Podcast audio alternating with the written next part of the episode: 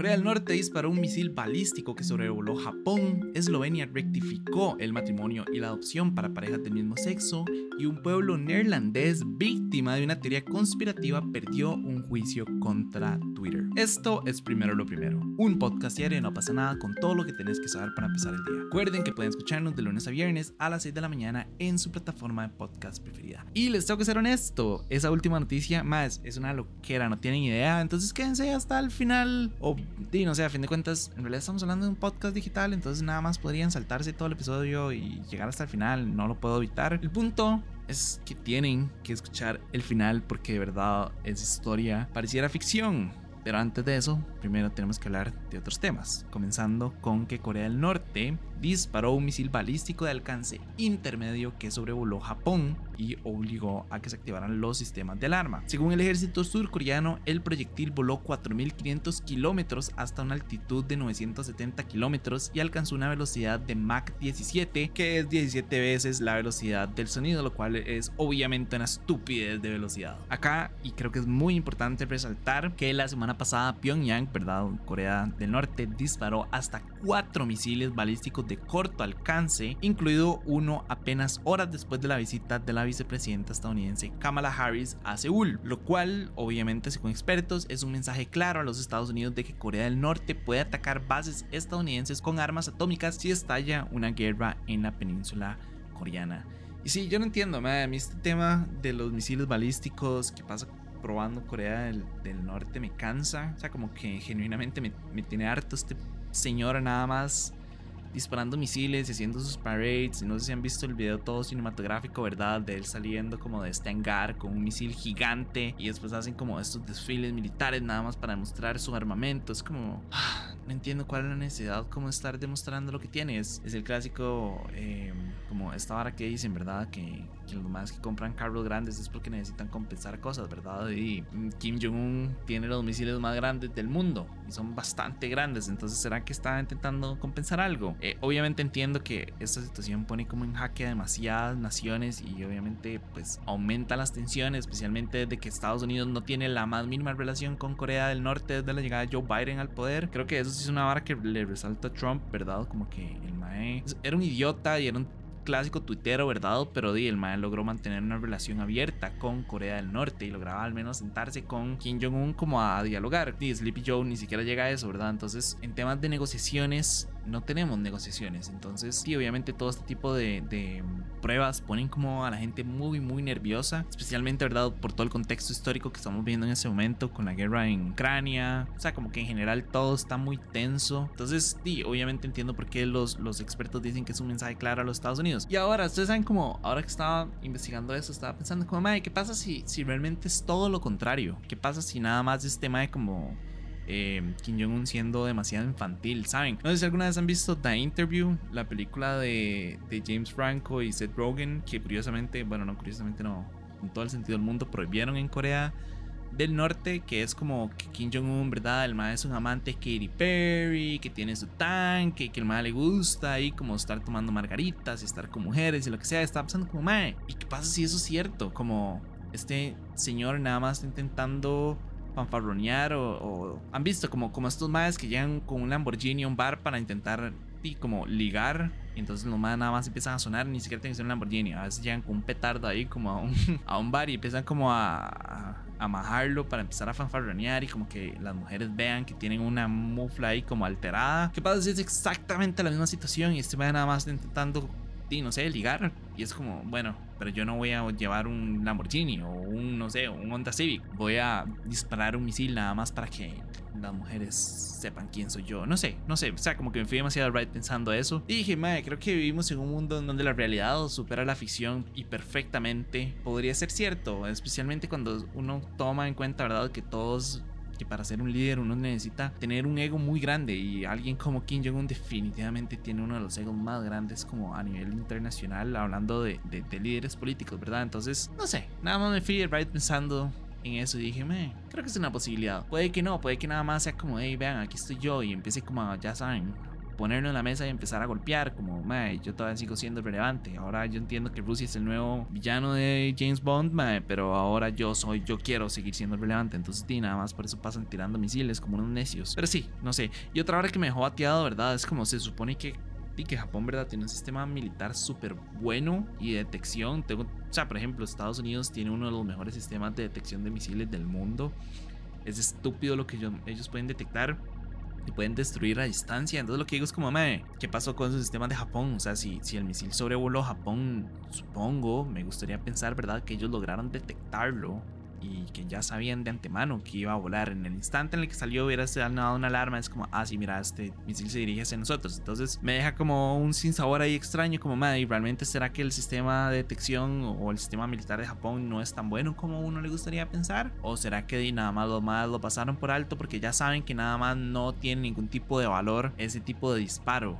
No sé, no sé, como que eso me dejó ahí un sin sabor y nada más me fui como en teorías conspiranoicas a pensar en qué pudo haber sido, pero, o sea, vino nada en realidad hay tantas posibilidades y hay tantas razones de por qué estos madres siguen insistiendo en tirar misiles, pero no sé, siento que tampoco hay como que darle tanta, tanta bola a, y a las personas con egos tan grandes porque después se la empiezan a creer. Pero bueno, en otros temas, el Parlamento de Eslovenia aprobó una enmienda para permitirle a las personas del mismo sexo casarse y adoptar, convirtiéndose en el primer país del este de Europa en legislar en este sentido. Lo cual en realidad mucho decir si consideramos que, no sé, por ejemplo, Hungría, se imponen multas, no sé si sabían eso, pero se imponen multas por el simple hecho de hablar de la homosexualidad delante de menores de edad. Entonces, que lo hayan legalizado es obviamente un un paso súper importante. Lo que sucedió es que en julio el Tribunal Constitucional, que es el máximo tribunal de Eslovenia, emitió una sentencia en la que dictaminó que la ley que definía el matrimonio solo entre un hombre y una mujer discriminaba a las parejas gays y lesbianas. Entonces el tribunal pues lo que hizo fue que emitió verdad una sentencia que suspendía todos los artículos impugnados con efecto inmediato y se le ordenó al parlamento que tiene que modificar el texto en un plazo de seis meses, que es lo que se cumplió ahorita y oficialmente el matrimonio homosexual es legal en Eslovenia, lo cual me parece súper positivo. He visto que hay demasiados cambios últimamente en, en materia de, de, derechos humanos y igualdad, ¿verdad? Me parece súper positivo, especialmente, ¿verdad? Cuando hablamos de, de, de, esta zona, de este como del este de Europa, que es una zona pues muy conservadora aún. Me parece súper positivo que, que poco a poco se han ido moviendo, ¿verdad?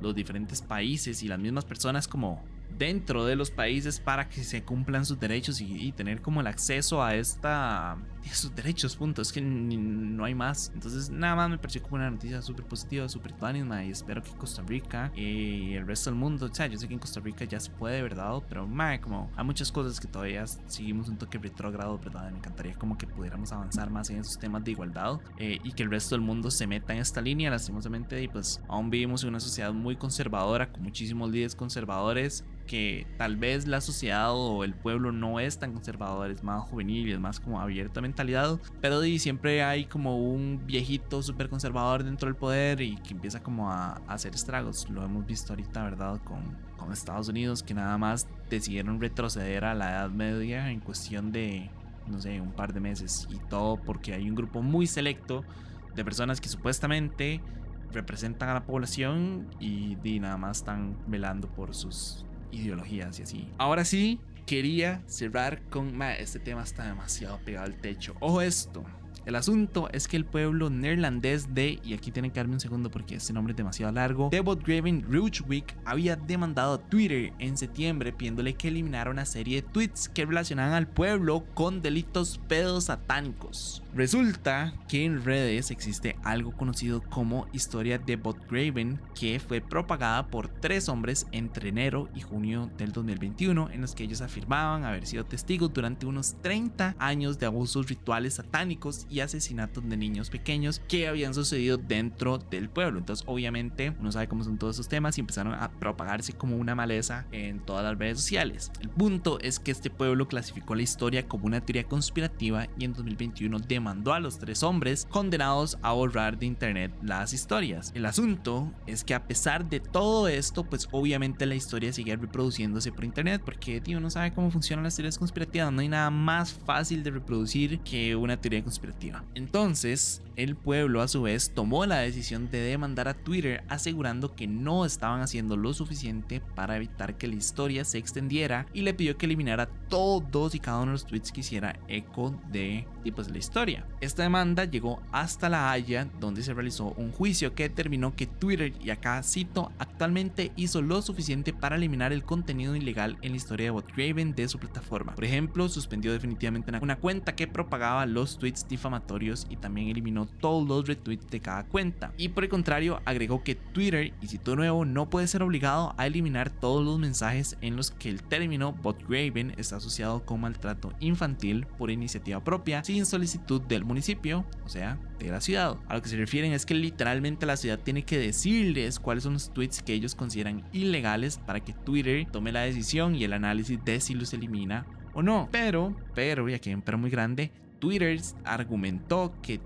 tal filtro pues afectaría la libertad de expresión eliminando contenido que negaba por ejemplo la existencia de la red pedo satánica. O sea como que eliminar todos los tweets que hicieran referencia al tema también eliminaba los tweets que estaban a favor del pueblo. Entonces y al final ya nada más fue como de Twitter tiene toda la razón lo cual me pareció súper loco. O sea qué fuerte verdad el tema de las teorías conspirativas en el mundo. Es tan fácil crear una creepypasta como esta digamos y nada más acusar a un pequeño pueblo de hacer un Midsommar por ejemplo verdad ahí como acusarlos de crímenes y de y que son, no sé, rituales pedos satánicos. Y es como, es tan fácil crear una historia y reproducirla en internet y tener pegue y no pensar, ¿verdad?, en las repercusiones que eso tiene hacia el pueblo, por un lado. Y por el otro es como, madre, que playa este pueblo que, ¿verdad? O sea, entre las, entre las teorías conspirativas, eh, lo que, digamos, lo que estos muchachos le pedían a las personas que leyeran como la historia era que llegaran al pueblo y que pusieran, no sé, como flores en, en los, en los cementerios en honor a, los niños que habían sacrificado y no sé qué, bla, bla, bla, bla. Entonces, obviamente hubo como un flujo bastante importante de personas hacia el, el pueblo, pero a la vez dice, se dañó completamente la imagen. O sea, ustedes saben lo que es ser el alcalde de una ciudad conocida supuestamente por ser un culto satánico, pedo satánico, eso es, y obviamente es un tema muy complicado. Entonces, eh, sí, lo que yo estaba pensando es como que duro, ¿verdad? Para este pueblo, como que les hayan dañado la imagen y tras de eso los más intentan como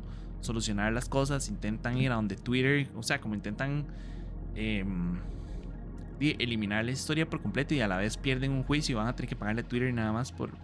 Y por eso, no, no sé quién habrá asesorado al alcalde de este, de este pueblo para decir como, sí, metámonos contra Twitter, demandémoslo, de fijo vamos a ganar. Eh, y uno sabe que es muy difícil luchar contra uno de estos conglomerados. Pero sí, o sea, en realidad siento que, que tal vez como lo más importante de todo este tema es el poder de las redes sociales, el poder para, para, mm, para propagar información falsa, información que no es certera o información obviamente alterada. Entonces, nada, nada más quiere ser como un llamado para recordarles que toda esa información está ahí, entonces que es importante saber de dónde leer, saber de dónde informarse. Hace un tiempo hemos hecho como un post, recuerdo, probablemente ya no lo encuentro porque fue hace un día el año pasado, como mediados del año pasado, pero hemos hecho un post como de cómo detectar tipos noticias falsas, ¿verdad? En, redes sociales y especialmente, por ejemplo, como Twitter, eh, como, como TikTok, ¿verdad? Que es una, una red en la que convertirse a ser viral es muy sencillo, nada más hay que tener un video un toque llamativo, un poco de musiquilla por allá y, y un tema relativamente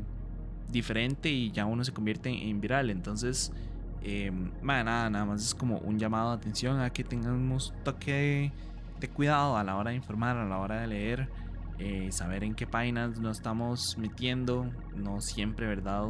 Y obviamente no todos los sitios web dicen la verdad o no dicen la verdad, pero obviamente no, no, no siempre es certero, especialmente como estos temas de cosas como más paranormales, ocultismo y todo ese tipo de, de, temas siempre, siempre son como súper falsos. No sé, yo hay, hay un que yo sigo en TikTok que, que, él hace videos como hablando sobre videos de personas que hacen videos falsos y entonces él muestra como la teoría científica para debatir todo lo que ellos dicen. Entonces como, ah, la evidencia de que existieron los vampiros y entonces nada más aparece es como, a ver, los vampiros no existen y entonces lo debate con conciencia y con artículos, con, no sé, como con, con, con, información verdadera. Entonces, nada más, repito, es un llamado a que tengamos cuidado con lo que leemos y con lo que reproducimos también Eso es muy importante. Pero de no, nada, eso fue todo por hoy. Su apoyo, si posible, primero lo primero. Recuerden que pueden apoyarnos en patreon.com slash no pasa nada oficial. Y para seguir informándose, recuerden suscribirse a nuestro newsletter diario que pueden encontrar en nuestras redes. Como siempre, todos los links van a estar en la descripción. Y para los que nos están escuchando por Spotify, el poll de hoy es, ¿ustedes creen que realmente existe la libertad de expresión en redes? Es una pregunta muy... Es una pregunta muy complicada, ¿verdad? Pero no sé, quiero saber ustedes qué opinan, ¿sí o no? De nuevo, muchísimas gracias y nada, me escuchan mañana. Chao.